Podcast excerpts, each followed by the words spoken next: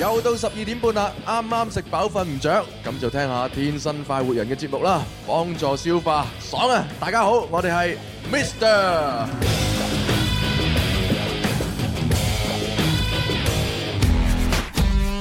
Yeah. Ready. Ready. Ready. 又到咗食飯時間，唔好掛住食，我哋一齊玩。每日中午都唔簡單，小嘅先生，請問你開邊飯？有粵語，有音樂，仲有九百個遊戲陪你玩。而家就要做好準備，點止食飯咁簡單？九九三，好音樂再出發，九九三，九九三，好音樂再出發，九九三。好啦，歡迎收聽《天生快活人》節目，直播室有朱容啦。蕭敬元、蕭公子，仲有文文，係咁啊！今日去到星期三咧，就阿 Bobo 豬咧就如約而至嚇，會出嚟嘅。係係啊好耐不過都未要稍後時間啊，稍後時間係三時間，我都未係試過 Bobo 大師咧，即係咁準時啊，星期三係咪？係咯係咯正宗嘅 呢個性騷擾嘅嘅環環節係係啊，可能阿 Bobo 豬成日覺得我哋騷擾佢啊。係嘛？ 所以成日唔肯上嚟升 show U。咁我哋自問冇騷擾過佢啊，係啊我哋對佢好好噶，係啊，我哋性格咁好，點會騷擾唔佢咪咧就？係咯，係到佢騷擾我哋 Ờ, 啊！咁樣咯你哋啲人真 係係。咁，我哋今日咧成個節目咧貫穿有一個主題嘅，咁啊主題咧就係話咧，即係我哋即係二零一八年啊就嚟結束啦吓，咁啊係所以咧都希望咧大家咧喺我哋節目裏邊咧可以誒總結一下誒究竟誒誒 即係我哋喺呢個二零一八年裏邊咧啲目標啊 完成咗幾多咧？啊我哋嘅主題就係誰是咧就係誒目標誒完成目標嘅能手。哦，係係係係係好玩呢個吓，因為每個星座嘅話都有唔同嘅性格特點噶嘛，係咪？係啊係啊咁啊睇下邊啲星座嘅朋友係幾咁勁嗱，啊！咁啊，我哋誒即係喺節目裏邊，大家可以發表意見，就係話，誒究竟我二零一八年呢，就係誒定立咗啲咩目標，係咪？咁啊，然之後呢，而家呢，就嚟結束啦。咁究竟我 哋完完成嘅情況如何呢？啊咁究竟會唔會有啲人可能真係同啊同同我一樣嚇，二零一一年嘅目標都未完成呢？咁樣啊啊！À, 都可以呢，就係發表下。咁係如果你話喂，我定立咗二零一九年嘅目標啦，啊咁啊亦都可以呢，同我哋分享啦，同埋可以講下喂，究竟又有啲咩方法可以確保自己完成啊？咁樣。係啦，系啊，始终咧你定个目标出嚟咧就好容易系嘛，招好像那个谁系嘛，就话嗯诶我们很简单，我们就先定一个小目标，就先赚他一个亿，一个亿系嘛，嗯咁你定一呃一个亿嘅目标系边个都可以定啦，系咪嗯？但系實際上你點樣可以即係按部就班地可以完成到賺一個億呢個任務咧？點樣可以達標就咧？唔係個個得啦，係啦，係啦，要嗰啲好奸詐嘅人先得 啦。唔係啦，啊唔係唔係唔係，你個係要嗰人啲你能力好高嘅人先得啦。梗係啊，真係好多朋友能力好強啊唉，嘛，真係唔好意思，我表達能力太差啦。唉，仲話主持人，唉，真係成日詞不達 意。明明人哋能力高，你話人奸詐，邊度啱咧？真係呢個係主持水平問題唉，啊，真係太差啦，真係。唉，引咎辭職。其實你唔想撈，唔需要咁樣樣噶，你可以直接係嘛？我哋做兄弟送你一程係咪？其實因為每個人係啦，佢又有能力好高係咪？或者佢又即係賺錢有方法，係咪係係係所以先得到今時今日嘅成就誒，。持家有道。哦 梗 係啦，係嘛係嘛？冇對比冇傷害啊嘛，唔似我哋咁係嘛？係 啊，好咁啊，大家咧就可以喺我哋微博啦、微信啦，或者 T Y T 微信電視服務頻道上面嘅留言版咧，發表你嘅誒，即係目標啊、完成程度啊等等。嗯係好咁啊，我哋星座話題咧，同呢個咧有少關係。誒啊關 Ờ. 係，因為咧阿阿 Bobo 豬咧會同我哋咧就稍後時間總結一下二零一八年呢，就係收穫愛情啊、事業啊、財富啊呢三個方面呢，嚇邊啲星座係比較優勢嘅係？嘛係嘛？係啊，事業、愛情、財富，朱紅啊，不如總結下呢三樣少少咁樣樣啊。係啦哦，事業、愛情、財富，我三樣都冇。 咁坎坷啊！事業你睇下冇冇啊？邊有啫？事業都係做翻呢行啫嘛，係嘛？冇冇任何突破係嘛？又冇任何成績可以取到係嘛？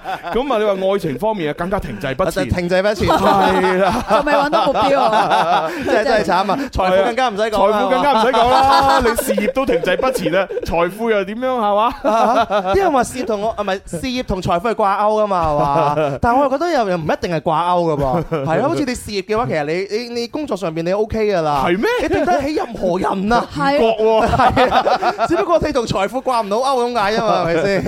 係啊，唉，咁啊，唔嗯，唔緊要啦，我哋呢啲相對嚟講失敗啲嘅星座啫。 等寶寶豬講啲優質嘅星座。係優質優優質質星座優質星座星座，咁文文你輕輕總結下啦，你你過去呢嗰年你有冇做過你嘅事業啫？ 係啦，我有定過目標嘅，啊哈定個減肥嘅目標。啊，係本身我有瘦到嘅 OK 有即係堅持去做 gym 啊，跟住瘦咗，但係唔知點解最近都有肥翻其咁實啊！文文，我想問你一句嘢好耐㗎啦，你係咪從來都唔將我哋節目放在眼內？我一直係我我識佢完全咁啊就唔放喺眼內，我放喺心入邊噶咁嘛。但係你冇咁嘅心咯。 真係你真係呢啲 人係有時咧做人唔可以太坦白嘅，小公子。係啊，太坦白係啊，呢 個世界咧，即係你每日都係一定要講大話先可以生存到哦哦啊。哦係啊，例如你喺街咁樣見到個阿婆，唔通你叫佢阿婆咩？啊啊啊你梗係叫佢阿姨或者叫佢姐姐啦，靚女啊甚至乎夠叫靚女啦，係啊係咪先？咁然然之後，你你嘅上級下問你，誒我件衫靚唔靚啊？咁如果你真係覺得唔靚，唔通你真係話唔靚咩？啊你梗係話哇好有特色啊，好正啊，好有性格啊，好襯 你啊，你都要咁講噶啦，係咪先？啊 真係弊，係啊你又講得好有道理系喎。啊，咁如果诶領領導要你做嘢咁，哎點啊得唔得閒啊？咁 à." 如果你真係唔得閒，唔通你真係話唔得閒咩？你梗係話哦冇問題冇問題，我搞掂我搞掂，包我身上，你都咁講噶啦。哦 係嘛？係啊，然之後你去飲酒嘅時候，你明明唔飲得嘅，係嘛？咁人哋要有敬酒啦，唔通你話啊我唔飲咁咩？你話誒飲杯，誒喂做咩養金魚啊飲啦，講咁多嘢，係你都要咁做噶啦，係咪先？你講起飲都係上升嘅，飲唔少啊嘛。係啊， 其實我佢對對呢個星期嘅話，我點解啊講嘅成日戇居居咁樣樣咧？因為我我頭又係啊生咗係咯，飲完之後我會我我會過敏，你知唔知？我生咗個瘤啊！係啦，過敏啊，係啊啲皮炎啊咁樣樣。唉真係我慘我每次飲完酒我就好辛苦，好哦辛苦。但係你去到嗰啲場咪話我唔飲酒啊？係啊，唔得噶嘛，啊所以咧人生在世咧唔可以太坦白噶。 你成日喺節目裏邊咁坦白咁話文文係嘛，唔得噶嘛。 係你你多多啲方言去讚美下佢。OK，OK，OK 係啊，例如讚佢點咁靚啊，啊點點樣身材好 啊，係嘛，係啊點樣聰明伶俐啊咁先呢個得事噶嘛。實嚟㗎。呢呢呢樣嘢我又檢討下咁你先可以贏得佢阿爸撥款出嚟俾你噶嘛哦，。咁啊係，咁啊係啊係，就就算唔係男女朋友都可以撥款。係啊，撥款係嘛，就誒買個廣告時間啊，專門就係宣傳佢個女咁樣，係係嘛，幾好啊！而家每日唔係撥咗個半鐘專注佢啊咁啊咁啊係，咁啊係，咁啊係，係喎，咁你爭落咁多廣告費， 喂，磅水啊，叔叔，你真係唔磅水，你想點啊你真係？太好啦，呢個人你叫我唔好講真話，啱啱自己先講完奸詐啊！ 我一講到錢呢方面咧，我就好誠實係好誠嘅。實，好誠實，好誠實，好誠實。我講到為人處世方面，我太坦白啦，係咪 啊？真係唔啱，真係唔誒啱。好啦，咁啊，各位朋友咧，大家一齊分享。咁啊，當然我哋第一 part 嘅遊戲咧，都係會繼續玩嘅。唉係啦，就係歲月如歌啦。常識題，地道粵語嘅問題，你出一題我答一題，又有乜嘢問題？數學題、音樂題、地理、物理嘅問題，你出邊題我答邊題，又有乜嘢所謂？最緊要記得答完千祈唔好走，有份獎品可能送到你屋企門口。好啦，開通熱線電話係八三八四二九七一。八三八四二九八一，我哋平下零二零。嗯，咁啊，今日係歲月如歌啦，我哋就俾啲歌仔大家聽，咁啊，大家估下嚟自邊套劇啊，邊套電影啱啊，得噶啦。唉，呢個環節我最中意啊！係 啊，我哋可以欣賞音樂流，係尤咪？其是最簡 單啦，係啊，就算你未聽過，你未睇過，攞部手機一識別就搞掂咗啦。係啊，完全我哋係為啲有手機識別功能嘅朋友而設係啊嘅。，呢呢呢個遊戲嘅北呢，我哋一直都一直都知道嚇，但係一直都唔改進。唔改，呢係啊，就係為咗俾大家出貓。呢個就係為我哋為聽眾好嘅一方面啊。係係啊咯，又唔係高考，使乜捉得捉得咁嚴啊？係如果咪先？考試係咁好咯，考試就就話唔可以出貓啫，玩遊戲一定可以出 噶嘛。係啊，甚至乎有啲人賺錢都出貓啊。唔係啦，我哋根本上唔根本冇出貓呢個環節，不係過嘛動用大家呢個誒思維啊、能力啊、知識啊咁樣揾答案啫。咁啊咁啊係，出貓講得唔好 聽，我哋動用資源各種方法就比較好你，聽。我唔好咁坦白，真係。好，第一首歌，好，第一首歌聽下呢首先啊，啊近期晚晚都聽噶啦，真係。同埋唱歌嗰條友 咧，喺跨年盛典會出現。哦，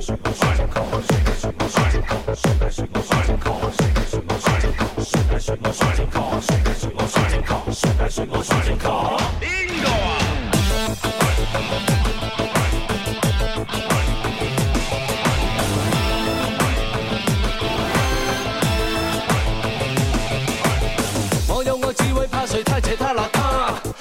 拒絕高壓，永遠會有辦法，未怕老遠，未怕黑。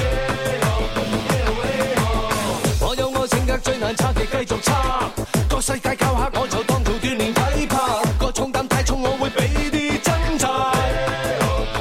我要配襯你好應該爭氣，最美上一身相擁的手臂，用我這雙手於險惡變出勝地。我幾經艱辛都只想呵你，望你少擔心，享到些福氣。做帥哥要你睇到我最終勝利。我要大無畏，喂喂喂，你要大無畏，喂喂喂，知道考我幾高收位，好俾你睇我點衰俾你睇。我要大無畏，喂喂喂，你要大無畏，喂喂喂，即管考我怎麼解圍。我攀過的斜坡已經太多太多，壯膽記得唱歌咪講咁多，放馬過嚟。啊，放馬過嚟啊！啊呢一首歌咧，其實而家晚晚都聽緊咧。好正 啊！你你做乜突然突咁乸嘅？好好正啊！好乸 啊，好乸啊！哎呀，真係佢風又入眼啊啦，真係唔係因為因為我自己誒最近好少喺晚黑睇電視啦，係咁係啊！尤其是咧，我哋喺呢一個誒珠江頻道嗰度咧，就係拍攝呢一個誒二零一八粵語好聲音跨年盛典嘅時候咧，咁啊都好難得啦，同佢同台啦。佢佢就企喺我前面咋，係啊我由頭到尾睇住佢光頭， 唔係睇睇住佢個好頭，靚啊嘛！睇起碼十五分 鐘。啊！然之後咧就我哋拍攝完之後咧，仲喺偶誒後台偶遇係嘛？啊啊然之後佢匆匆離去， 你哇你仲想同佢影張相，但係冇冇機會啊！ 係啊，哇！我我嬲死啊！嗰個直叫謝放益啊，哦，嬲死佢啊！係嬲死佢，佢影到相嘛啊哦，影影完相又唔叫我過去。咁你唔好嬲佢，你羨慕佢得 啦。咁咯喎，係啊我已經好羨慕佢，又開桌遊，唔係又開嗰個咩咩咩油店咁樣，誒密室逃啊脱，密室逃脱係啊，跟住啊，又又又同佢女朋友拍咗好多年拖，又分得手咪，就係哎呀係啊，咯跟住又可以揾過另一個。係啊，跟跟住講得好笑廣廣州住嗰嗰幾個月啊，晚晚住酒店 啊，係啊，真係然之後咧，佢又話為咗要住好啲咧，就住啲貴嘅，係啊 你嘅人 嚟啫。唉，弊啦，係得罪晒謝房益 添。咁我哋而家就估下，誒，老細呢首歌係嘛？邊個係啊電視劇？係啦，咁我都講咗啦嚇，係係嗰個朋友唱啦。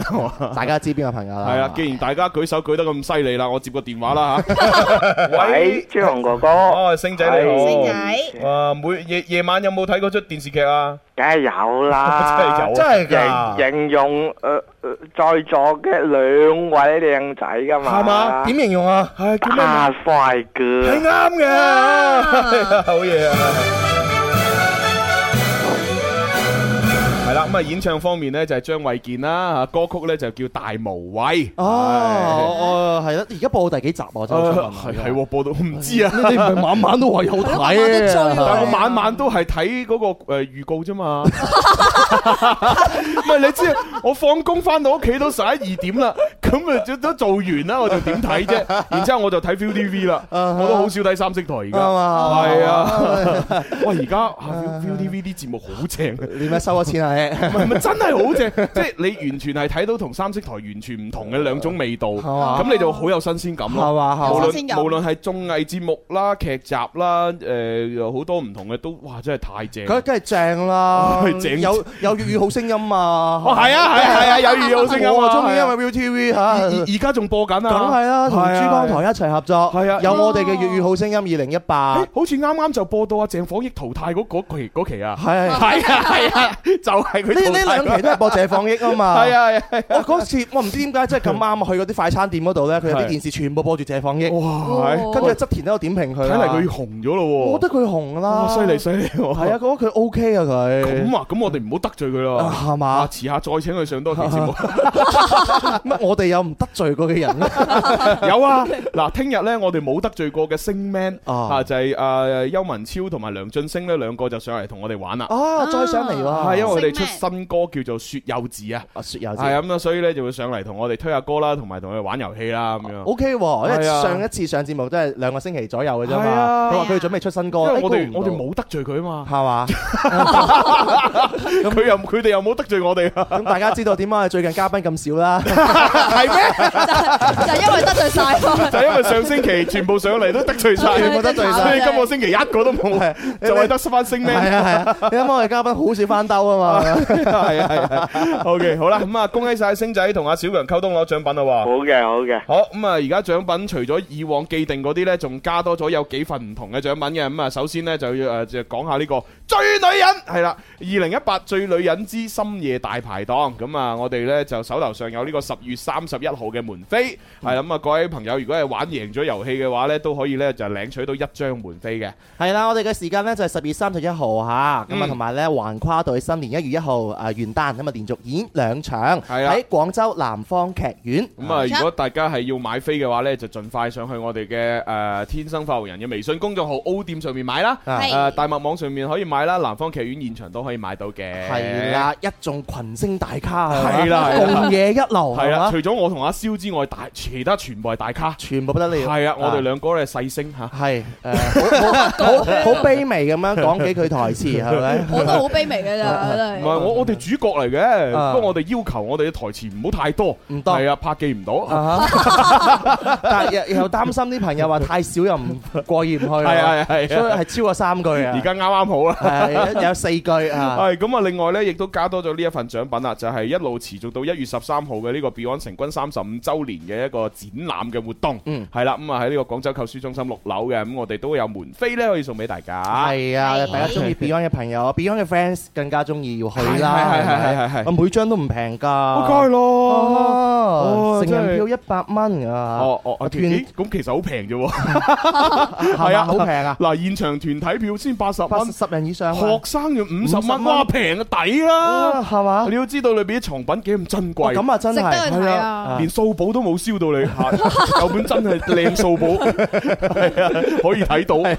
咪對對我輕輕貴，但係值得嘅，值得啊！係因為好值得三十五週年喎，係嗯，咪？冇錯 OK，冇錯。啊咁啊，另外呢，亦都係誒有一個演出呢，琴日都有提到過嘅，就可以呢，就係送呢個門飛俾大家嘅。啊咁啊，就係呢個時光倒流香港地嘅原創音樂劇，誒喺呢個十月嘅二十八、二十九號兩日呢，喺廣州廣東藝術劇院呢上映。咁啊，當然我哋都有飛啊，好少量嘅門飛，你想去睇呢，我哋可以送俾你嘅。 係啊少量門飛嚇，哇，淨係講獎品都講幾分鐘。係啊不。得了啊啲！獎品可唔可以唔好咁多啊？少啲啦。你你冇辦法啦，你咁受歡迎，節目又受歡迎係 咪離晒譜，可唔可以有啲獎品係唔使講直接派 㗎？啊冇 㗎。咁啊，咁唔派啦，淨係派錢啊！以後都真係結語啊！喺我哋網絡頻道誒快活頻道裏邊報道，哦一家人中午好係多謝我哋報道嚇。係多謝而家多謝中午休息啊，睇你哋直播，一直支持到兩點鐘再上班㗎喂，啦唔。好齋睇啊，同我哋互動先得㗎。我哋今日嘅話題就係講下自己二零一八嘅目標啊，達成咗幾多，同埋二零一九有冇目標係啊？咯，我留言落嚟啊！二零一八年你達成咗幾多目標，同埋有幾多未達成？係啊，嗱，我同蕭公子嘅目標已經已經就二零一九就定咗㗎啊啦，嚇就係尹光嗰首歌嚇，一個黐塑膠線的少年冇個索字嚇係，嚇我要努力，我要發達，社會進步多得我 哋，係啦，就係啊我哋就係呢個係我哋二零一九嘅目標。當當然呢個我終極目標嚟㗎，係啊係啊。咁你哋嘅目標咧係咪係係乜嘢啊？二零一八年完成咗幾多啊？係啊係啊係啊咁今期節目後邊就睇你哋㗎啦。係啊，我盡量都收集下，睇下有冇啲誒，即係二零一誒一一年嘅目標都未完成嗰啲就最好啦啊嚇，我哋分享 下啦嚇，即係能夠有人啊同你係 嘛？講啲唔開心嘅事情俾大家開心啊！ 所以你先會做到咁多年啦，係嘛？唉，講笑啦，講笑啦，即係其實講呢啲嘢出嚟呢，就希望大家可以繼續警醒自己同埋鞭策自己，係。 係呢個先至係我哋主要目的嚟嘅。做人一定要有目標嘅，冇冇目標嘅人生嘅話，其實好苦悶㗎。係啊，啊好啦，咁啊跟住落嚟第二首歌又要出嚟噶咯，係咩歌？吓咁啊聽下咯。嗱，大家可以繼續留言吓，咁啊，誒有個電話又閃緊，要準備接佢啦。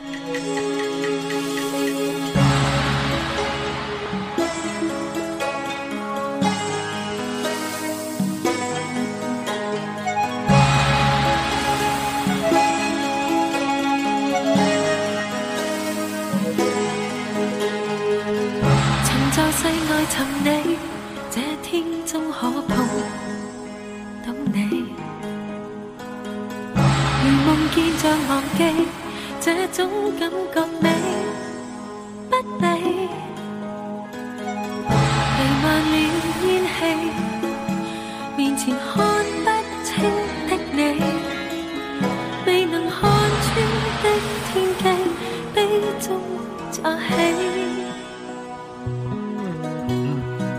那樣神秘，每一心都會等你。誰是你或忘記，信必總有再會期，延續這福氣，在來生都依戀你，一生細膩，來延續晨曦。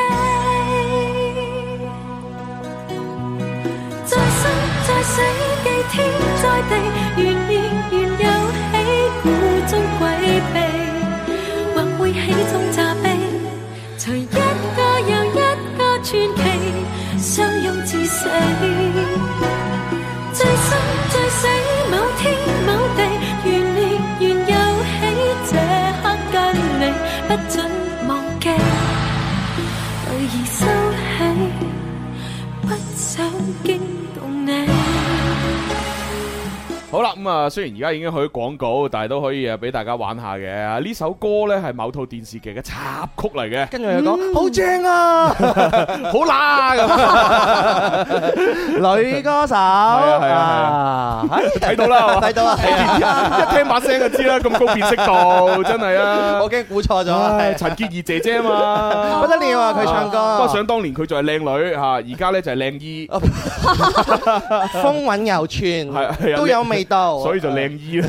我唔會叫佢做靚姨嘅。 唔係，其實佢只不過係年紀到咗阿姨嘅嘅年紀啫，但實際上佢睇落都就係就係好靚女啊，係嘛係身材年輕貌美又啊好，哈哇！真係同我哋身邊嗰啲冇得比啫。係咪身邊邊 啲啊？誒咪咪嗰啲咯，係啊，好好唔知幾多倍啊嘛！又講黎思敏啦，係嘛？ 哦哦，係 啊，係啊，係啊，係啊，係啊，係啊！咁容易過啲啊 嘛，係咪先？誒好啦，咁我哋接埋個電話，如果佢唔識答就現場補答啦啊。如果佢識答咁冇辦法噶啦。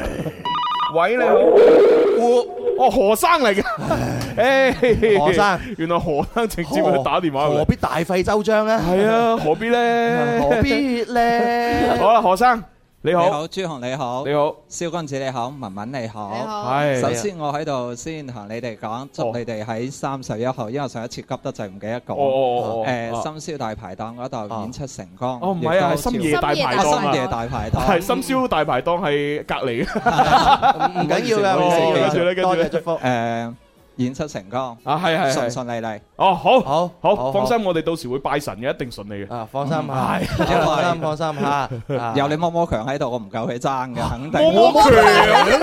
爭喺度，摸摸爭喺度 摸摸強啊，幾時有個新朵啊？摸得即係摸摸打強人啊！哇，好壯大我哋嗰個 O 團體 K，啊，好咁啊，何生，誒呢首歌嚟自邊度劇集啊？亦都係同蕭公子有關嘅喎，真係㗎係嘛你演出過㗎吓嗰我陣時候你個誒喺佢嗰個誒誒個 K 誒 K 歌咩嗰度？我是 K 歌，我是 K 歌嗰喎度啊哦你係唱葉韻風咗，但華係前邊，哦而家呢個係片尾曲《哦，好嘢封喎， 神榜》裏邊陳浩民嘅，我覺係得係係係係啱嘅，啱嘅，啱嘅。悲，每一心都會等你。咁啊，裏邊嘅演主演除咗阿陳浩文咧，都仲有阿錢嘉樂嘅，啊都有仲有阮瓊丹啊。哦我最有印象係阮瓊丹，跟住仲有啊啊啊葉璇啊嗰個嗰個鋼鋼條型嗰個係啊月願華，阮華係啊係係係係。啊袁華誒，跟住仲有，唉死唔記得咗添，啊我最有印象阮瓊丹，因為佢喺啲出戲裏邊咧，話場場戲基本上都喊㗎。係嘛？係啊，阮瓊丹係搞笑㗎嘛， 佢得每場戲都喊幾大突破咁 啊！可唔可以喊到你笑啊？佢唔知啊， 嗰陣時嗰陣時我好細個啊，仲係仲係好細個，我就覺得好中意佢咯啊！哦，OK。啊好啦，咁啊呢一個就係誒歲月如歌啦，咁啊稍後時間呢阿，Bobo 豬會出現呢，同大家即係講下呢個二零一八嘅一啲誒、呃愛情啊、事業啊、財富啊，誒、即係比較之有收穫嘅星座排行榜。好想知啊！邊個最叻仔呢？肯定冇我咁哋樣！但份啦。啊但係呢啲只係大數據嘅統計啫，啊就唔係話你一係嗰個星座你就係咁勁嘅，啊，只不過係偏向於嗰個星座比較多人喺嗰個方面呢，就取得咗成就咁樣。咁大家聽完 Bobo 大師可以參考係啊下，好我同蕭公子絕對就係另類嚟 噶，嚇絕對係喺愛情、事業同埋呢個財富都冇任何進 帳。簡直低迷都不能再低迷啊！ 係啊係啊低處未算低 啊，見唔到陽光啊！已經從呢個誒出世到而家低迷咗廿幾年啊啦。唉，成日啲人話會反彈反彈，都根本就冇 反彈。我人生係冇彈 簧唔係嘅，因為我哋仲未夠低啊，我哋要低到嘅冇錢食飯咁，可能先有機會反彈。即即低到羊城通都買唔到飯啊 嘛。係要用羊城東嚟嘟飯嘅啫。羊羊城通嗰位而家啊！而真家係反好好彈咗 啊啦，嗱係咪啊？嗱係啊！你嗰陣時你見佢仲要用羊城通嚟到買飯，因為冇錢，冇錢到咁啊！而家賺到盆滿缽滿，仲發福 添，啊樣都唔 同咗，係啊啦！而家同我新年嘅得一拼， 樣都唔同咗，真係哇！完全估唔到。 係啊！嗱，所以你我哋未去到咁低迷就冇得反彈啊！點點辦呢？咁啊，我哋我哋將啲財富散出去先 啦，咁樣啊？千金散盡還復來啊嘛！咁咁我豁哋達保管住先啦。唔係要散得好先得㗎，你立亂俾人唔得㗎，你要做社會善事先得㗎。嗯咁嗯樣咯喎。係啊，誒即係唔係啊，例你俾我都算做善事嘅，如，哦，即係即係即係即係俾接你，濟我。咁我要諗下有咩原因喎？啊哈，哦，幫助困難兒 童，困難兒童。係啊，啊哈智 力。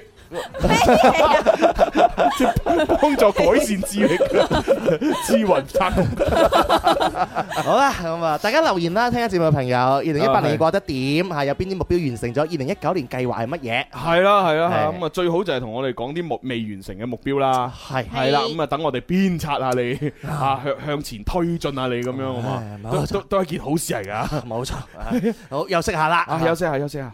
Hey, hey, music FM. Hey, hey, music FM. 我嘅最愛是只電台 music FM。天生快活人，哇！我係張衛健，哇！伴你走過每一天，天生快活，永遠不變。照亮心中的小雨點，給你歡笑似坐飛氈。快樂旅程和你打開，一起走進直播精彩，放肆去同時間比賽，開心快活，不等待。誒你唔講哇好正啊咁樣嘅，哇，好正啊！ 哇好乸啊咁。邊個嚟黐線㗎？張衛 健 啊！吓吓， 我呢個係最個張衛健你咪鐘明秋同阿傻寶咩？冇冇冇前面嗰個，佢 隔隔咁遠 嘅你，你隔咁 遠，啊真係救命啊！ 自從上星期飲完酒之後就係咁樣樣 啦，應該呆半個月啦，喂，咁咁如果係咁樣計法，可能你應該都都就嚟到谷底噶咯 喎。係嘛咁？應該有得反彈，你試下飲多啲酒，令到自己稍為萬劫不復一啲，應該有轉機。我應該好慢不出年結婚添啊係奉啊，啊！我就諗住睇下將我僅剩嘅財產啊派晒出去，咁話唔定呢，我又即係變成呢冇錢買買嘢食，你只能夠用羊城通嚟嘟飯嘅時候，應該有轉機。係嘛係啊？即即係要去到咁谷底啊！梗係啦，係其實啊。 Bobo 大師佢有慧眼㗎，係啊，佢話可以睇到個人啊。 Bobo 豬已經預告咗啊啦，佢話我跟住呢幾年都唔掂啊嘛，係嘛係啊， Bobo Bobo 唔豬係咁嘅意思。唔係咩？ Bobo 豬係前幾年同你講呢幾年都唔掂，係啊但係啊呢幾年已經過咗去，佢又同你講呢幾年又唔唔掂。係上 上星期話二零一九年我都唔係好掂噶嘛， 係啊，總會有一方向會好㗎。哦咩方向係啦啊，？總會有一個摩誒摩羯仲係明年啊嘛。哦，總會有個方向會好。明年係啊咁嗰個如土如星摩果羯。如如果你話生育方面好咁啊，唉咁啊，即係即係即係蚊瞓啊啦你。可以專注喺家庭上面㗎嘛。家庭啊，家庭啊，啊，你唔一定一定專注喺事業㗎。即係我我賺啲家庭嘅錢係咪？係啊。啊即係即係去去去賺啲阿爸阿媽嘅錢係咪咁嘅意思啊？咁啊唔係，其實重心放喺屋企裏邊係咧啊，可能會比較重心喺多。哦，即係話我辭職啦，我就做家庭主男。唔係個個辭職先幸 福噶嘛？咁你去將重心放喺家庭，然之後你嘅事業事業又唔放重心，咁個事業本來已經唔得，你仲更加唔放重心，咪更加賺唔到錢。你一個人嘅幸福係綜 合哇咁嘅，樣家庭能夠幸福，肯定綜合都都有所提高先。哦，我明。啦，啊食軟飯。係咪咧？ 哇！呢一個好難㗎，我覺得。 其實我覺得只要朱紅你覺得幸福嘅話，咁就係㗎啦。哦係啊，就睇你嘅定義嘅啫嘛。死啦，從來唔覺得好幸福唔係唔係，唔好咁樣，我哋聽下今年嘅總結先啦。 哦，誒誒，咪住咪住，誒總結之前呢，我哋都要睇下微博、微信啊，同埋我哋快活頻道上面一啲留言嚇。好似啊呢位舊時光咁啊，其實都幾唔錯噶。佢話中午好，好耐冇留言俾你哋啦。我二零一八年嘅目標呢，嚇，到而家為止一個都未實現。哎呀，希望呢，二零一九年呢就轉行順利啊，順利出師，做一個出色嘅美甲師咁樣。美甲師係啊，OK 啊，祝恭福祝你你啊，啊祝福哇，你好好 à? 啊！呢個職係業啊我好需係啊要啊。幾好啊！係好多女人好需要噶，Ờ, 係啊 à? 係啊，無論係手甲、腳甲係嘛，全部搞到靚靚仔仔咁樣。我我哋樓前就前邊有一間美甲店啦，係啊，好唔係唔係前邊啊，喺係一條前街邊後邊都有啊，都有大把兩間夾擊啊，係哎咩？哦係啊，同一個老細添啊，同一個老細不知幾勁啊，係啊，原本得一間店嘅啫嘛，而家做到兩間啊，哦啊當然喺呢度兩間啫喎，你唔知佢喺其他地方會唔會有天好河啊有會唔會有好多間嘅哦 喎。 ，OK 不得了喎，啊犀利啊真係啊！我琴晚我以前個老細又揾翻我，話哦佢最近整咗一間咧誒快餐店，專門食咧鮑魚啊、海參啊。快餐係 啊，呢個鮑魚最最有營養性價比最高嘅呢個鮑魚快餐海參店，嗯每每盒咧都係三十八蚊。跟住佢話想咧打造成為一個網紅店嘅形式，哦冇問題啊咁啊想話同我哋拍燒豬大茶飯咪得咯。佢話想揾我哋一齊共同合作。我而家都仲未覆佢啊，點樣樣覆啊？哦，咁咪話好啊咁樣咯，係啊，睇下俾幾多股份我哋咯。你係咪先啊要幾隻鮑魚同你交換？唔係啊，咁你而家嗱，一係俾股份同我哋合作，一係長期俾錢，係咁啊。股份大概俾幾多成會好啲啊？誒唔好攞咁多啦，啊攞百分之二十算啦。佢攞百分之 二係佢攞百分之二十係嘛？哦啊，唔係我哋攞百分之二十，咁大哦你百分之十，我百分之十啊嘛。係咩？有剩嗰啲佢自己分啦。咁豁達嘅，係梗係啦，我哋唔好食人隻居啊嘛。已經食咗人食 佢啦。你想拍一樣嘢攞百分之十係嘛？咩啫？咁我唔係淨係幫佢拍嘢噶嘛，仲可以幫佢做好多其他活動噶嘛。我除咗喺電台唔能夠做廣告之外，我喺其他地方全部可以幫佢做廣告，啊係咪先？啊如果佢肯俾錢嘅話，我連電台廣告都可以幫佢做埋，係嘛哇係啊，咁你幾贊助好 我哋食飯啊！啊即係有錢使得豬推磨啊！係啊係啊係啊！喂，快啲約嗰個老細出嚟傾下啦！ 哦，好啊！嗱，另外呢個朋友叫 Alvin Chan，係你誒嚟啊現場啊！係好耐冇見啦，係啊，傻 Chan 啊嘛，一家人中午好，現場嚟打個 卡先。唉，多謝。第一首歌係嗰部電視劇啊，有我以前嘅女神嘅小朋友參 演，所以冇睇我都知。女神嘅小朋友前女神嘅小朋友啊邊個啊？邊個咧？真係唔知邊個啊喎。女神嘅小朋一陣問下佢先。係咯，係啦係啦。女神啊吓，好啦。結餘咧，佢就話我二零一八嘅目標咧就係想完成工作，二零一九咧有一個新嘅工作，然之後咧就揾男朋友拍拖咁樣。嚇完成工作啊！即即即叫結業咯喎嚇，完完成咗呢單工作，即係一係辭職，一係結業，然之後揾新嘅工作，然之後再揾人拍拖。然後揾新嘅工 哦作，應該是係吧？係咁啊，舊嘅唔去，新嘅唔嚟啊啊！好事好事，祝福你，祝福祝你，福佢啊！係係啊祝福祝福啊！好 OK 嚇嗯咁啊，呢個時候就星 show U 馬上我開始噶啦喎。 ，Bobo 大師要總結啦，好緊張啊緊張啊！每晚看他夜觀天路，感知天空秘密滿布。你我身體裏藏暗號，拆解星座，完整無數。Where can we touch the stars? There is a channel.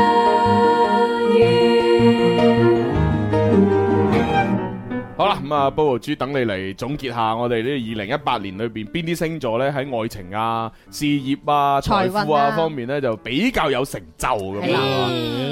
咁我咧講邊樣先啊？我哋今日咧總結咗三個榜，哦三個三個榜二零一八年嘅排行榜。哇咁咧其實十二星座都會入榜嘅。嗯係啦咁至於你嗰個星座入咗咩榜咧？哦咁亦都可以一陣聽翻，順便總 結。喂，有有冇啲星座完全乜榜都唔入嘅？誒，因為咧其實永遠都會有一啲啲係下邊嘅。哦，OK，OK 咁可以聽下。呢三個榜係咪都係偏較比較好噶？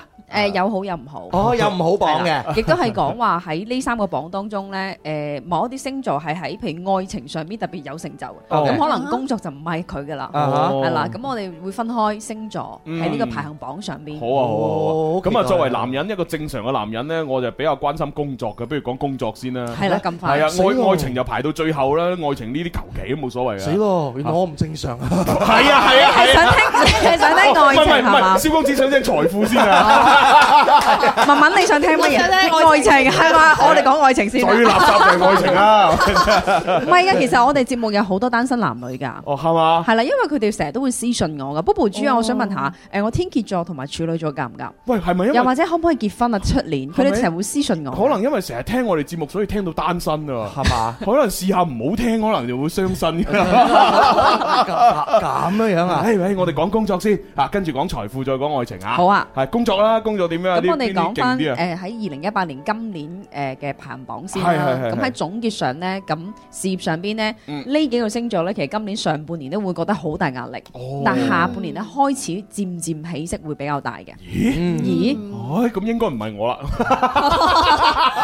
話明工作有優秀土榜象星座哦㗎。土象星座啊，有啊，土象星座入咗兩個榜添啊！哇咁你講呢一個嘅工作榜係講前三位定前幾多位？誒，今日有四個，四個個四個星咁啊，第四座，位係 咩啊？摩羯座，吓，真 係㗎？係啊，摩羯座。咦，原來我工作上咁犀利嘅咩？係啊， 因為其實誒喺二零一八年嘅哦即係摩羯座嚟講咧，其實係明顯嘅壓力好大，嗯同埋係上半年辛啊苦嘅，係嘛同埋心理壓力啊，會覺得有好多嘢發展唔到、擴展唔到。冇錯啊冇錯，壓力好大咩？朱紅係啦，咁但係反而喺事業上邊咧，穩打穩實，根基扎得好好。你哦根基好好咩？根基誒，呃其實我根基一般啦，但係我嘅節目組嘅根基係好好嘅。節目組根基係啊，即係天生發福人節目嘅根基係好好嘅。你雙魚座冇咁得戚啊呢一 陣。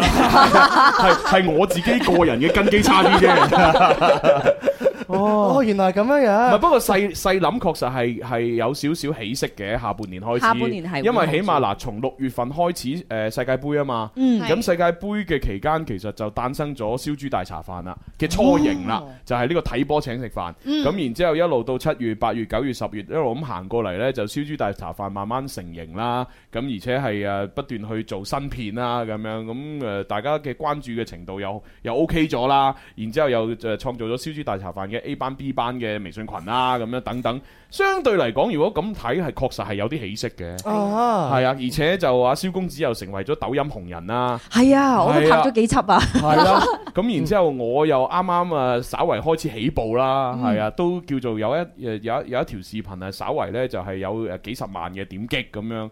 係啊，都算係一個好嘅開始。雖然同嗰啲抖音網紅冇得比啦，係嘛？人哋求閒閒地都可能誒百幾幾百萬嘅點擊，咁、我幾廿萬都算係一個新嘅開始咁樣。哦係啊咁、如果你咁樣諗落，都確實可以掹下車邊，都叫做有少少起色啊嘅。係啦，下半年。係啦，咁樣樣係嘛係啊哦，OK，呢個係事業㗎真係哦，同埋下半年又開始多 show 咧。嗯係啊，即係誒嗰啲咩婚宴啊，嗰啲咩年會啊，或者嗰啲誒咩誒活動啊，咁樣確實係多咗嘅嚇。只不過咧呢啲咧全部我哋自己秘秘密密咁做，又又唔敢講出嚟。咁啊而家冇所謂啦，大家冇攞唔到證據，我就照講 啦嚇。係啊，確實下半年嘅秘撈係多阿咗蕭嘅。公子嘅 樣燈嘅啫，我我我永遠就係一個點樣呃接阿朱紅嗰啲話題即嘅，係點樣幫我兜翻係啦，點樣完場？但係我我我我喺度諗，我就算幫佢兜完，佢自己再再踩多腳落去。係啊係啊係啊 跟住佢又會踩多腳落去。我哋性格特點咗就唔好講。係啊係啊，等呢個話題翻咗篇幅啊。 係啊但無係啊論點都好，即係摩羯座可能喺下半年開始工作上面會有起色嘅。確實有係有啲嘅係有啲嘅。嗯係啦，咁呢個都係一件好消息嚟嘅。係啊係啊，咁有冇所以排到第四位？咁有冇預測明年摩羯座嘅工作會點？有啊有啊係嘛哦，嗰個就遲下而家唔好講係啦啊，唔好係啊講，到到我哋要先將總結嘅唉先總結講講咗先然之後我哋下期咧就可以講二零一九年十二星座未來發展。嗯，冇錯冇錯冇錯 OK，嗰日我哋大家都勸阿朱紅唔好翻嚟。係係唔係一講摩羯座就屏蔽咗個咪 先，屏蔽埋個耳筒。佢佢一唔開心就好直嚟直去咁樣講真話㗎啦。呢個係第四位啊，摩羯係座啦係係喺係嘛事業上下第四位啊，唔錯唔錯吓。OK，咁到第三位噶啦喎，第三位就係我哋今年嘅誒比較能手嘅，好多細單，但係咧會積埋積埋有好多突飛猛進嘅一個星座，因為佢哋今年其實係幾幸運嘅，天蝎座。天蝎啊座即係叫做厚積薄發咁樣啊！咁即係等於係阿傻娟啦，係啊，嗯傻娟天蝎座啊嚇，哎但係好似冇乜啲咁嘅特質喎。 有啊，佢不斷出數嘅，佢都。我捐厚積薄發，唔係佢佢喺影相嘅領域方面確實都有啲進步嘅，啊係嘛？有少少進步，唔係好多，係啊，即係想想睇落稍為靚啲啲咁。唔係㗎，娟對於我嚟講好重要㗎，佢好關心我㗎，真係㗎係啦，對我好好我成日㗎，保護你啊！ 係啊，哦咁樣樣啊，係啊哦咁嚟講都一件好消息嘅，啊好消息好消息 進步咗啦，係啊，今年天蝎座係事業上邊係幾好㗎，哦如果佢把握得好好嘅話，係基本上可以上到一個好好嘅高峰㗎。係嘛？有有咩辦法可以將嗰天蝎座嗰塊面唔好搞到咁黑咁樣？唔係所有嘅天蝎座都唔係所有都係咁樣 嘅。咁啊係，阿娟越大越黑， 係咪時時都未開到齋出嚟咁 樣？有可能啊！唔係我哋有個天蝎座嘅 friend，佢都今年做做做嘢都做到好大啊！係啊，又又去外去去去歐洲嗰邊又搞咗幾場活動咁樣，係啊，幾開心啊！哦，我都想跟住去，但係佢話冇 quota 咁。 野帝啊， 係啊係啊係啊 OK 喎，係啊，OK 喎，係啊，我幾羨慕佢喎！哦，即係佢好似又係下半年開始，誒唔記得幾多月份啦，啊跟住就去誒誒北歐嗰邊嚇做咗一幾場嘢咁樣，啊真係好羨慕。係嘛？你你羨慕你噶啦，你一日喺呢個位，一日你冇得出差啊！咁啊係，咁 啊係嚇，唉算啦，我喺眯埋眼想像下 先。呢個係第三位，第三位好到第二位咯喎，第二位要再勁啲嘅咯喎。係啦，就係我哋嘅天秤座。哦，小強，座，哎呀，小強喎，天秤座嘅朋友係點樣樣啊？今年天秤座揾到好多發錢嘅財路，啊哦哎係啦，發財啦係啦，好多啲誒，我哋叫做渠道，啊窿路係 啦，好多啲發展同埋拓展，哇係啦，或者開分店、開分公司，哇，小強佢又或者揾到。身邊嘅朋友多咗好多啲資 源，哦小強有咁好嘅嘢唔益我哋噶， 真係唔啱咁你啱啱都講啦，個大數據嘅統計學嚟噶 嘛。咁啊，唔係個個都係咁嘅，唔係個個小強都咁勁 噶嘛，我哋小強肯定係勁噶啦。我哋身邊仲有冇啲乜嘢人係天秤座？好似冇咯。天秤座，我印象當中係咪 Jenny Chan 你係天秤座噶 係嘛？哦 Alfred Chan 啊，Jenny Chan 呢啲人啊真係呢我我都話飲酒類似 噶啦，離晒譜啊！即係兩個都係 chain 嚟嘅，其 實。啊，係啊，係哦啊，係啊之之前又叫人哋人哋 Eric 又叫咗 Richard，離 晒譜，仲有 Richard 咧，佢唉真係搞到人唉幾唔好意思啊，真係離譜啊！佢佢有冇應 你啊？誒，冇啊！大灣區講大亞灣， 啊離晒譜真係。哦，幾好啊，係咪揾到好多窿路 啊？係啊，有份 chan 吓，OK，恭喜晒吓，幾好帶幾好帶住啊我哋啊啊，今日唔使健身咩你？ 啊，都要係嘛？要嘅，未未哇，去哦佢真係好啫，堅持啊！嗯，幾好啊！係係，好咁啊，去到第一位噶啦喎，就係我哋嘅燕文 B B 金牛座，金牛啊，係啦。哦哇，燕文 B B 唔聲唔聲揾到咁多錢咩？係啦，今年嘅金牛座咧喺事業上邊咧係一個更加即係誒平台嘅拓展。嗯咁點解咧？因為其實前嗰幾年嘅金牛座咧有啲低谷㗎。哦哦因為前嗰幾年嘅金牛座咧誒，可能喺婚姻上面嘅問題啊、嗯家庭上面嘅問題會影響咗事嗯業，哼就會令到佢哋想發展都發展唔到。嗯哎呀咁今年嘅金牛座其實係發展度係會好高㗎。哦，誒咁如果比較一個比較好嘅例子就係指富啦，嗯係啊，指富今年都好多業務嘅拓展啊，係係啊，啊，我成日佢收到佢朋友圈㗎，係咯佢唔點贊點贊。佢唔淨止係保險方面好有成就啊，咁啊理財啊，或者係其他嘅一啲咩誒誒品牌推廣啊等等都好多嘢搞緊啦，誒犀利係咯，所以佢誒秘秘密密唔知賺埋幾多錢啊哦，。似乎佢而家嘅性質唔需要秘密嘅，係啊我 哋可能冇乜點留意佢。哦，咁啊係咁啊， 係啊，佢發展得好嘛，係係啊， 咪？又唔帶挈我哋 喎，真係啊，離晒將你譜。市區嘅一面表露無遺啦。咁係啊嘛，係嘛？全部喺我哋身邊嗰啲人揾得撈得咁掂，又唔帶挈我哋，啊係嘛？一味就係話聽我哋節目好開心，又唔又唔又唔帶挈我哋揾多啲錢， 係係嘛？啊，離晒譜。係啦，大家聽到嘅廣告朋 友可以投標俾我哋啦。 真係唔好飲酒㗎啦，唔識兜啊！得 唔到添。但金牛座今年喺呢個事業上邊咧發展係比較好嘅，係啦嗯，O K 喎，仲要係第一位啊金牛座，係咯，哦係啊咁我哋黐多啲紙褲，黐多啲燕文 B B，應該都有收穫嘅。咁我想問金牛座嘅持續，明年會唔會事業方面都會有咁嘅誒態勢繼續好？咁啊咁啊誒都會平穩㗎都會平穩。啊到時再講啦啊哈。反正金牛座朋友就誒比較好啦。係嗱，呢啲啲都係事業上，即係等等於係呢個誒正職方面啦，啊哈係嗯嘛？咁然之後就去到財富咯喎，係嗱財富就唔一定話佢嗰個事業。誒做得好好先至有財富嘅，啊佢可能有橫財都唔出奇嘅，係嗯嘛？啊，甚至乎可能有人大熱咁樣又唔出奇，嗯係啊。咁究竟財富嘅排位又係點樣排法呢？誒請排位啊，有係四個 嘅，四個四嗯個第四位就係雙魚座。哎呀，喂，哇蕭公子蕭公子，你你揾好多咩 啊？係啊，哇喂，嗱，我啊事業上排第四，你啊財富度排第四喎，Uh-huh。啊哇，唉，咁我我你抖音而家發展得好好 啦， 幾錢一條啊而家我我我同大家兜幾 多條？ 條收幾錢？抖音咧最近呢幾日嘅話出咗咁嘅二零一八呢個新城大片啊，哦就可以係統計出你過去一年裏邊咧有幾多粉絲，有幾多人睇啊過哈你，幾多乜嘢啊？係 Uh-huh。我嘅呢個誒，我四月份開抖音嘅，哈我到而家今時今日啦，我抖音呢個閲讀量啊嚇，誒即係唉好謙虛咁講係啊，三千幾萬。 哇！我做天生化學人，雖然可能都有咁嘅數字啊，係咪啊？但我短短半年你哋三千幾萬嘅閲讀啦，非常好，真哇不得了係令到我真係相當驕傲，因為係阿阿林林都好犀利啊，係咪先啊？佢都係一千萬左右啫嘛，係嘛？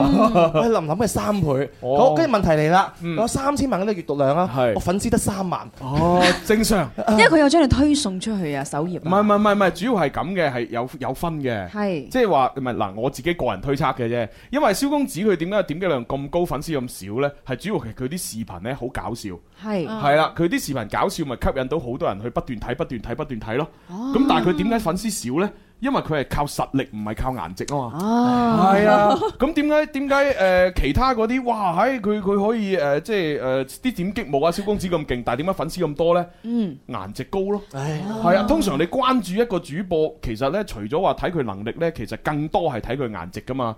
即係你睇完條視頻覺得搞笑，我笑完咪算咯。喂，但係你睇完條視頻覺得佢靚仔靚女，你就嗯就算哇記住咗你就算你以後都唔再睇佢嘅視頻，佢都係想關注成為你嘅粉絲先。死啦！原來我未關注蕭公子啊，哦 係咪啊嗱，我都話噶啦，你就係睇顏值嘅啫 嘛。因為我哋成日見啊嘛。呢啲大部分嘅粉絲心理都係咁嘅咧，顏值高嗰啲我鬼使睇佢內容好唔好三千萬啊咩 keep 住先我關我即注咗刻關注佢，返你啊 係啊雖然主要啱啱講咗大概兩分鐘內容，我一啲都唔開心啊。但但我我係唔緊要啊！呢一年裏邊嚟講，我我個人嘅話抗壓能力比以前強咗係係啊，係所以我跟住咁樣樣，雖然未達到我自己理想嘅，係嗯但係我唔緊要，係咯，我繼續可能用第二啲方法，可能做得更加好。係係係係唔好放棄先至有成功冇嘅機會。錯冇錯真係千祈千祈唔好放棄係係啊嗯所以我而家我嘅方向可能係調轉咗，我嘅工作啊，我乜嘢都調轉咗。嗱，好似睇下我係咪？我最近可以好捨得用五位數買化妝品嘅。 就係要提升顏值，就就為咗提升我嘅顏值係咪先嚇？雖然係一個誤入歧途 係嘛，俾人呃啦投資錯咗係嘛，但係唔緊要係嘛，我成日話知唔緊要唔緊要，我人生就係咁樣樣噶啦，輸咗唔緊要，失敗唔緊要，衰咗唔緊要，唔紅唔緊要，總有機會咧，你係會成功嘅。唔係，嗯尤其是呢係會有一個誒、呃即係我唔記得大家有以前有冇睇過呢個《笑傲江湖》裏邊呢咪講到呢一個誒華山派嘅劍術啊。嗯哼華山派嘅劍術呢就分開兩邊 噶嘛，一邊呢就係叫做劍宗。一邊就叫氣宗，嗯咁呢就係令狐沖啊同埋岳不群佢哋練嗰種呢就叫氣宗，即係話先練內功，係嘛調理自己嘅呢個氣血運行先，然之後內功深厚咗啦，然之後先再練劍咁樣啊嘛。嗯但係劍宗啊唔同，劍宗呢一開始呢就練招式先嘅，係啦，佢唔會注重內功嘅修為，佢一味就係咁樣練練呢個劍劍招，咁所以呢，就有一個時間嘅差別啦。咁啊氣宗呢，通常係練到起碼十年以上先至誒叫做有水平嘅，係啦。咁但係劍誒唔係即係氣宗啊，咁劍宗呢，大概練一年到就已經好犀利啦。係啦咁所以呢，佢前嗰幾年，例如前前嗰十年呢。劍宗同氣氣宗呢，咁樣，即係大家同水平嘅時候，唔係大家同時間咁樣去打呢，劍宗一定贏硬嘅。嗯但係十年之後呢，哇，氣宗呢就砰砰聲啦，哎完全打壓住呢個劍宗啦。咁哎哎樣哎咁而令狐沖啊得天獨厚，佢喺練氣宗嘅基礎之上呢，亦都遇見到佢哋呢個華山派咩祖師嘅再爺嘅祖師係啦爺，嗯就教埋佢劍宗嘅嗰啲招式。咁所以佢係氣宗劍嗯宗兩邊一齊揸，兩手都要硬。咁然之後就勁咗啦。咁蕭公子而家呢。咧就係戲中，係啦，你買嘅化妝品咧就係劍中，係啊啊 係啦，冇嘢所以你係要等時間㗎，即係你可能要等到十年八載之後，你先可以闖一番係嘛成績咁樣，係係係 哇啊，真係好開心啊！係 好難得朱紅有咁長嘅篇幅喺度讚美一個人，係咪先啦？咁係啊嘛，呢個事實嚟 㗎嘛，係真係真係，所以我從來都係唔放棄啊嘛。係係係所以朋友點解最近我成日做節目要戴眼鏡啊？係咪？因為我要遮住我兩對眼嗰團火，我有披煙喺度 啊！犀利犀利犀利，好嘢好嘢好嘢好嘢。好啦，呢個都係講雙魚座啦，就第四位啦，喺財 富喂，榜。講第四位講咁 耐，唔係前前面嗰啲講十秒嘅咋， 就可以過咗去噶啦。好難你劍中氣中講埋出嚟，有咩辦法唔耐？咁係嘛？好嗱，呢個就係財富方面第四位嚇係啦，跟住到第三位咯就係我哋嘅水瓶座。哦，傻師係啦，根據自己哦嘅計劃而開展自己嘅夢想。啱啊！佢近期今年近佢今年揾好多啊，所以咪少翻節目咯。哎呀，係 啊你知唔知思思佢最近同我傾偈冇咩話題啊？係啊佢就咁樣話：喂，阿蕭啊，我俾你睇啊，睇乜嘢啊？誒，琴晚嘅收營業額係啊啊，我我琴我琴晚瞓咗一覺啦，就咁多錢收入係啦 啊。，我我係呢啊啲咩嚟㗎？咪琴 晚收啊，咁嗰啲咩嚟㗎？誒呢個月收啊咁啊，哦收咁多，梗 係啦。屌你一齊玩㗎啦！每次就係咁樣樣，喂，你俾你睇下睇乜嘢啊？冇營業額 啊，佢就係咁啊，睇營業額，睇佢嘅收 入係咪？係啦，咁證明佢係月入好多啦。咁而家佢佢都有付出嘅，係啊係係係恭喜佢，恭喜係佢。恭喜恭喜恭喜啊！第三位啊係第三位 啦。咁啊，跟住第第二位又點咧？第二位就係我哋嘅處女座啦。哦係 Bobo 啦豬今年嘅係啊，所點以啊，文文？啊！哦，文文文佢不嬲就有錢㗎啦， 佢屋企係啊，佢自己冇，佢阿爸阿媽有啊嘛，係啊你。睇下文文佢都將當工作當玩玩下啫。係啊係啊係啊係啊佢財富係幾咁好啊！係啊係啊係啊，咁啊 Bobo 豬又唔同，Bobo 豬就嚇即係賺好多錢咧，就誒，然之後今年又去咗英國旅遊啦。係啦啊唔係唔係旅遊，係誒又又考證又考考證證兼旅遊，係啦係應該咁講。我亦都完成咗我今年目標啊！咩目標？國際牌，全世界認證嘅治療師牌，哦呢一個治療師牌國際性嘅係咪哦係啦有幾咁難考啊？真係我想問幾難考啊！其實啊！一定要去到外國嗰度考試係啦啦，，啊同埋佢要好多功課啊，寫論文啊。全程英文唔使講噶啦，係咪啊啊？論文都係要英文寫。係啊哇！真係辛苦啊！真係我哋去到外國係嘛，求其買啲嘢都啊，I want buy this this one 啊 this，啊，how discount， much，how much discount 咁樣 啊。你你想買雞胸就係指下只雞，指下自己個胸啊！ 黐線 黐線係係 係想買雞髀就指下只雞，指下佢誒誒誒咁你想買香腸 咧？指下只雞嘅指下 黐線咁好笑你咩上面？現場反應嘅姐 姐好好開心 啊！ 如果要買香腸，我會我會帶誒你夫君啊 去，因為佢識佢識講英文。我真係想問 Bobo 大師，咁你呢一年係咪對比起以往嘅話，喺呢個財富上邊係順利咗嘅？係啊，同埋輕鬆咗咯，嗯即係以前會誒用心啲做嘅，而家可以撇啲輕鬆都會有咯。哦，喂，我哋幾時先可以達到呢個目標啊？撇啲都得咯，嗯撇啲唔知咩？唉，唔撇得，我哋做呢行唔撇得。計時 間㗎，唉係啦，哇要睇木星，真係啊！係啊，睇木星，哦木星係一粒好吉利嘅星哦，星，咁我哋平時我唔識睇喎你。 係啦，咁啊多啲聽我哋節目 啦。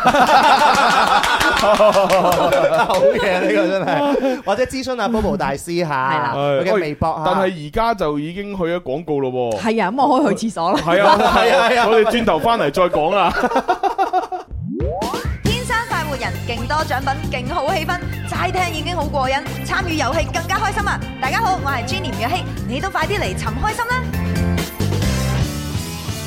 時光不經意逝去，懷念昨天，人生走得困倦了，停下歇息，歡樂彷彿太遙遠，還未到訪，希望終可有人抱着勝利發熱發光，尋找天生快活，每日見面製造新笑聲有我。好啦，翻嚟第三部分《天生浮人》節目啊，直播室嘅仲有朱容啦。蕭敬元、蕭公子，有文文，系啦，咁啊，我哋首先咧要同大家講一個就係好消息先咁樣啊，嗯吓咁啊，我哋诶用普通話啦，不如試下。哦哈係哦我們嘗試一下用普通話來跟大家哦做一小段節目哈。普通哦話 哈哎嗯啊，因因為呢，呃，這個這個文稿呢，就就讀讀出來用普通話比較順一點啊。這樣子啊哎啊，因為它的意思不是很很好。啊，這樣哎，用普通話就我們不用想了啊哈。哎，感謝大家繼續鎖定我們的節目，馬上就快過年了，現在是不是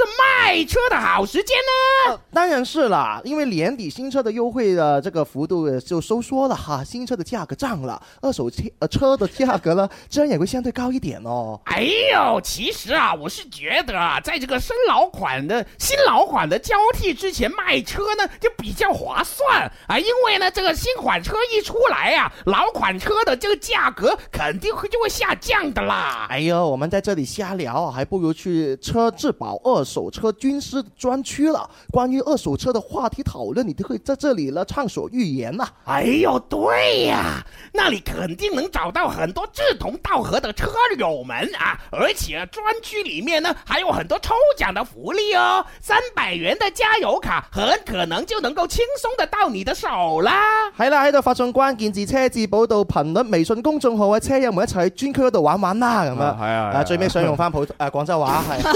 咁 咯我個窗都轉唔到過嚟啊！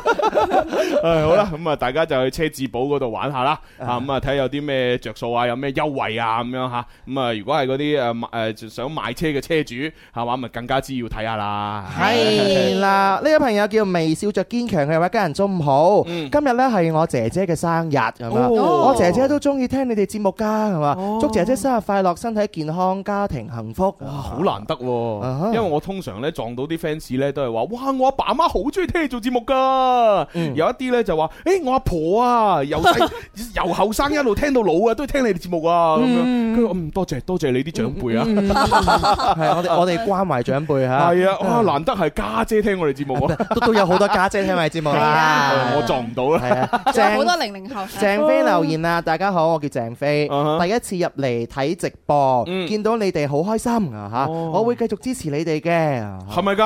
唔好口口腔大隻講喎。多 謝啦！呢位健仔嘅朋友，佢話一家人中午好。二零一八最開心嘅事呢，就係小弟結婚啦。哦，喺結婚喎，恭喜啊恭喜你同埋恭喜你太太啊！嗯啊，希望咧就可以誒就就開開心心、甜甜蜜蜜啦，然之後盡快生個小朋友啦嗯嚇，啊三年抱兩嚇。呢位 friend 佢話啦嚇，因為意外受傷咧，所以啊被逼取消咗今年嘅國外旅行啊，哎呀有有啲失望㗎。咁啊，希望二零一九年呢，我愛嘅人同愛我嘅人呢，都能夠平安健哦康，世界和平啊嚇。咁啊唔緊要嚇，咁啊傷咗之後而可以慢慢好翻咧。嗯話唔定係啊個天幫咗你咧。嗯係啦，可能個天覺得你未係時候出國旅遊咧。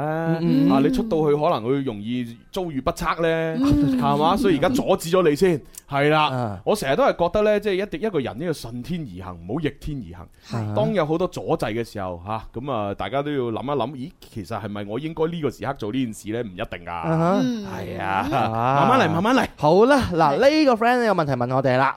個主持人下午好，元旦啊，直播室會唔會做節目㗎？聽咗十幾年節目啊，想去呢誒我夢寐以求嘅地方，即係嚟呢度啦。啊同埋呢想攞翻本台歷啊，唔知得唔得？祝節目呢收聽得節節高升。誒元旦即係一月一號啦，哦係嗯一月一號係星期幾啊？星期星期二嘅話，我哋肯定要翻嚟做節目啦。嗯係啊，啊咁啊誒，到時如果你一誒放假嘅話，你咪過嚟誒樓前直播室見我哋咯。嗯係啊，元旦如果係星期，即反正係星期一到五，我哋一定會喺度嘅。嚇咁啊，如果至於你話誒可唔可以攞到台歷呢？咁呢個我答唔到你啦。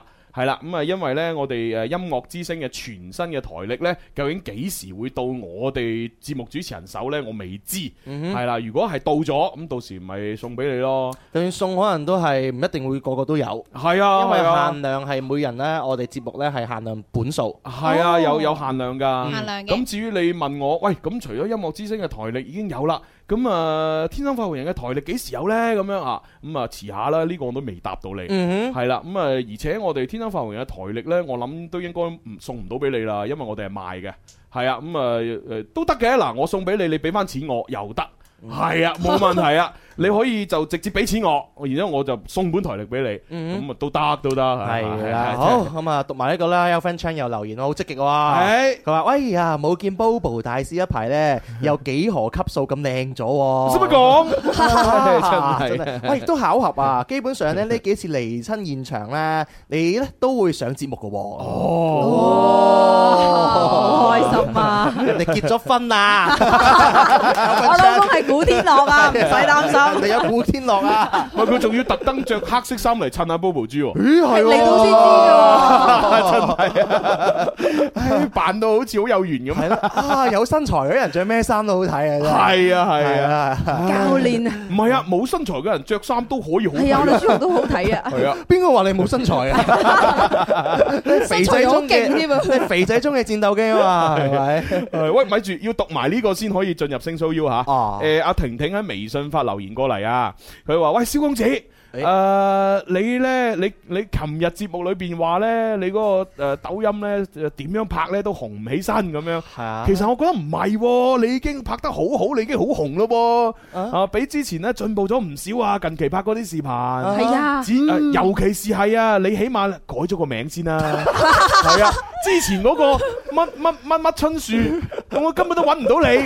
我想關注你個帳號啊，我都記唔住你個名。係嘛？誒，當我我記得咧，當時我想關注你咧，我喺呢個抖音上邊啊，輸入咧蕭敬元啦、DJ 蕭敬元啦、蕭公子啦、嚇公子啦，通通都搜唔到。啊 最後咧都係要專門咧行去你微博嗰度咧去查，先至查到原來你個抖音咧號咧係嗰個乜乜乜嘢春樹咁樣。 唉，我都算係真粉啊！為咗睇你抖音咁鬼死辛苦咁樣。多多多謝啊，多謝哦你啊！啊屌你一早都叫你改名，係啊真係係啊，啊。我算係會聽大家意誒嘅 嘅建議嘅人啦，係咪？我講緊 man 都成個月啦，係 啊！我最近覺得我自己個拍攝係進步咗㗎，但係我嗰個閱讀量比以前仲 要差咗。 阿星啊我嚟講，我同 Pool 大師拍嗰個起碼有幾千個點贊啦。係咪係啊，好開心啊！我睇完之後，係咪好開心？係係嘛？啊得幾廿個點贊。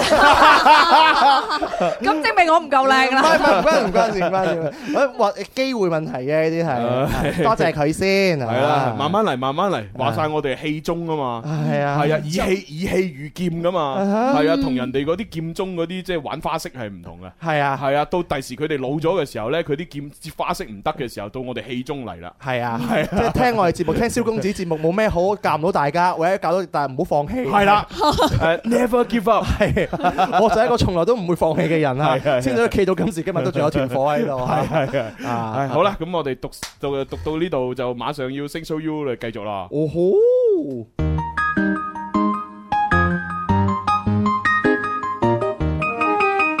每晚看他夜觀天路，感知天空秘密滿布。你我身體裏藏暗號，拆解星座，完整無數。Where can we touch the stars? There is a translation.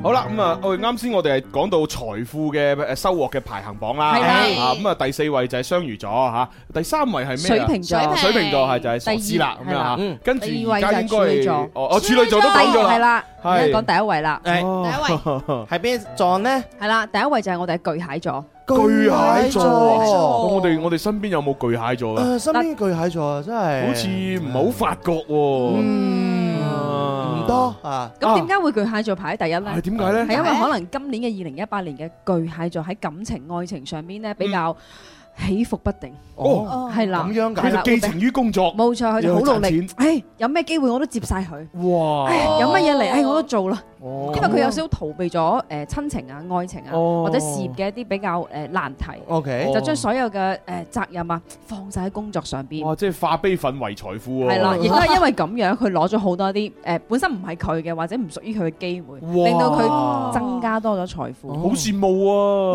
哇，誒又唔係好羨慕啫喎， 其實係背後裏邊㗎背後裏邊係有幾辛苦冇喎錯，因為佢喺感情上邊或者家庭上邊遇到一啲難題。哦，係啦咁樣樣啊哈啊所以我話誒排行榜咧，其實真係有好有唔好嘅。真係，係啦我。知朱紅你嘅羨慕啦，你嘅羨慕你就係咁多年以嚟，你一直都係咁樣樣嘅。唔係，即係起碼佢可以化悲憤為財富嘛。你都好想 悲憤你都好想變唔係成我財富啊我哋我哋啲悲憤全部化成食量，就肥肥咗喺個肚度，係 嘛一啲用都冇。 OK 係啊，我就羨慕佢將悲憤可以化為財富。啊 真 係啊咁恭喜先啦，係嘛？巨蟹座係啦啊，第一好啦，我位哋可以講愛情 啦，哦咁咯喎，開講愛情榜啦終於都開講 愛情係咁易聽下啦，愛情收穫係嘛？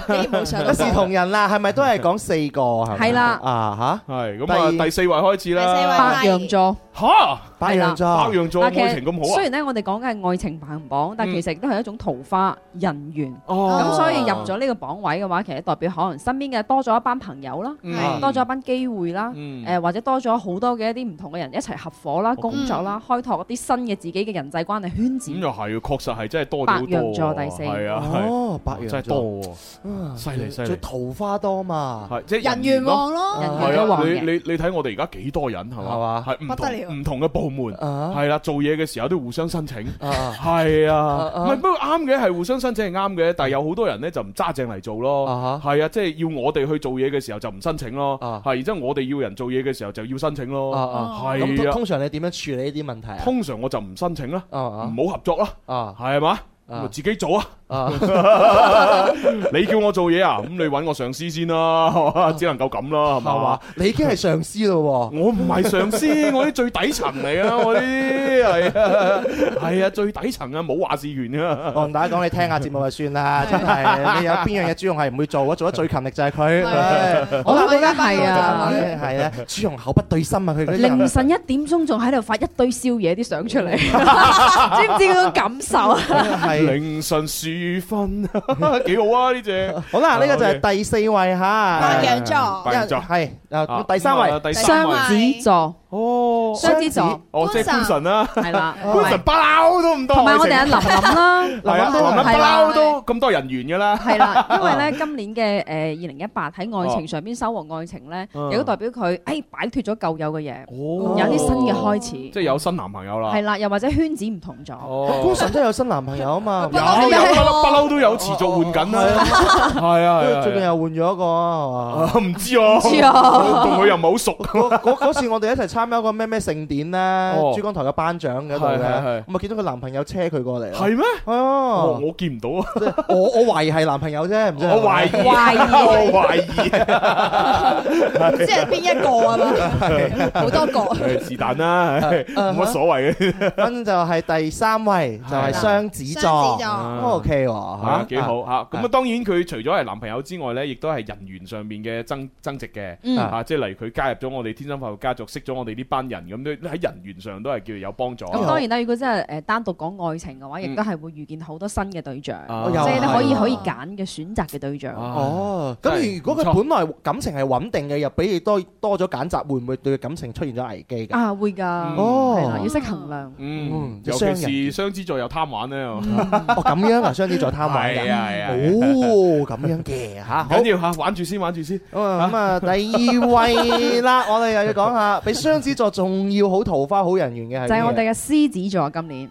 哇，咁犀利啊！我睇你人大嗌，咦，睇嚟么么哒係先，么么哒你嗌咩哦，唔係佢主持阿阿主主持阿啊傻斌，係嘛傻斌係獅子座，啊哦，幾好啊嚇，係啊，收穫愛情，收穫呢個人緣啊，係啊，啊，但係二零一八即將過去㗎 啦，係啊，係啦，二剩零翻一幾日㗎咋二零一九你會唔會繼續持續呢個旺勢咧？好難講，係啊，我哋而家唔開估 住。 係啊係啊，你唔好咁驕傲，唔係個個真係 都都咁好嘅，係啊係啊統計學嚟嘅， 統計學嚟嘅佢佢好係好喺邊度咧？誒，因為之前投入咗好多份感情咧，可嗯能冇收穫，哦或者無疾而終。喲咁其實今年咧，佢遇到嘅愛情係已經穩陣咗好哦多，係真係可以走心咁談戀愛。哇，咁好啊！我中意走心談戀愛啊！買酒心朱古力咯，哦食朱古力咯幾好味啊！哦，我最中意談戀愛咧，就係可以喺佢面前嘅話咧，唔想扮自己，係做自己。 啊我覺得做真實嘅自己好係啊係啊肯定啦肯最定啦最開心。我誒曾經咪有一個文章講過，點樣可以判斷你同呢個人誒、究竟係咪真係拍拖？嗯就係食飯啦。嗯食飯咁如果呢個人咧食極都覺得，哎呀食啦，好快好快飽啊嗯，哼哎唔食咁多啦，嗯哼咁證明你覺得佢中唔中意你啊？嗯又或者呢份感情嘅投入 度？誒應該大家都好小心翼翼吧。係 啦，係啦，啊所以你啱啱講到呢個做自己係啱嘅。係啊，我我好驚。 朱 紅，我哋開飯啊！ 大聲快活做自己。唔係我啊不嬲都做自己嘅，係係嘛啊，所以就一路都冇呢啲嘢咯。 但係喺感情嘅最初階段，你唔想俾對方一個好好嘅印象嘅話，你做乜嘢都好拘束嘅咩？啊咁啊係，咁啊例如係形象啊、外形啊、你嘅言談舉止啊，都要做到好似好好咁樣。所以呢個亦都係獅子座一直拍拖嘅硬傷，係嘛係 啦，因為太要面啊，哦係啦，呢個星座嘅。哦，原來咁樣係啦，嚇咁呢個先係第二位啫第二位喎，哦仲有第一位仲有一個第一位，即係人緣同埋呢一個桃花係最勁嘅，爆燈嘅二零一八年裏邊，我哋嘅射手座，哦射手座哇人馬喎，真係 OK 係啦，喎人馬 Ờ. 幾好啊，都啱嘅嗱，寶寶咪誒識咗好多其他人咯，係啊新嘅家庭係啊啊搬新屋啊或者新嘅誒工作環境、新嘅生活環境咁啊，啲都叫做人緣增加加咗啊，新嘅男朋友，新嘅男朋友咁我唔知啦唔知啊一一直都係嗰個，我唔知啊，我同佢又唔係好熟 係嘛？你同佢唔熟咩？唔熟 係咩？我同佢頗 熟喎，係嘛？佢都半公開咁滯啦，係嘛係啊我唔知啊成成日喺朋友圈都影佢男朋友啲相。哦，唔係因為我少睇啊，唔哦好意思。係 嘛你知我成日睇 ViuTV，我好少睇朋友圈個㗎。 個男朋友同鍾明秋又好熟嘅。哦，真係㗎？係啊。邊個嚟㗎？個男朋友唔係鍾明秋得啦，哦啊唔係鍾明一一齊唱都係大家都係主唱啊嘛。 哦，咁我知啦，我知啦夾，band 啊好似係哦，我知係邊個啦，L 先生。啊係咪叫 L 先生？係啊係啊係啊。係嘛？？佢英文名係 L 開頭啊嘛。前一排佢哋十一週年啊嘛。哦哇！嗰個 band 隊我知啦，我知啦，我知啦，我知啦，我知啦，我知啦。哦，咁我終於都知啦，我知啊啦，我知 啦。好出名喎，佢哋喺廣州，哦好出名啊㗎，啊好紅㗎，好似我咁啊。冇錯冇錯，係啦，因為 Maple Jazz Band 咧，係啦佢佢佢哋就係誒個 title 叫做可能係廣州誒，唔係可能係廣東地區誒最正嘅誒爵士樂隊，係係係啦，咁啊 Bobo 豬咧個 title 就係可能係誒呢個廣東地區乃至全國係嘛啊最有名嘅塔羅牌兼誒呢個瑜伽兼呢個星座兼兼哇兼再兼好落去多啊好多兼好多唔同嘅志嘅願工作領域係嘅啦嗰個誒精英，係啊係啊係啊！我我哋咧就係可能係廣東啊廣播界最最唔要知醜面最唔係啊最唔主持人係最唔知醜、最誠實、最口不擇言嘅主持人啊！然然之後咧， 人哋打電話過嚟，喂，唔係可能啊，你去掉可能兩個字 啊，直頭係係啊！所以射手座今年喺愛情啊、人緣啊方面啊、桃花係好嘅。哦啊恭喜晒恭喜晒應驗咗恭喜晒耶總結嘛，我哋係啊，總結今年。開心戥佢開心啊！唉，咁啊，到我哋睇下下星期或者係點呢？我哋就開始要講下呢，就2019二零一九吓，究竟呢，即係唔同嘅星座嘅運勢啊，或者走向啊方面呢，係點樣樣啦？好期待啊我都係啊期咁待啊，到時我哋詳細講咯，係嘛？唔唔一定要一期節目講晒㗎，係嘛？我哋詳細了解啊，分到幾多期幾多期啊？ 今日節目差唔多啦。誒係喎啊咁快嘅，梗係啦。我要交咪俾九九三星級製造嘅 DJ 阿當啊！交咪啊！好，拜拜！我聽聽日有星 man 過嚟節目玩啊！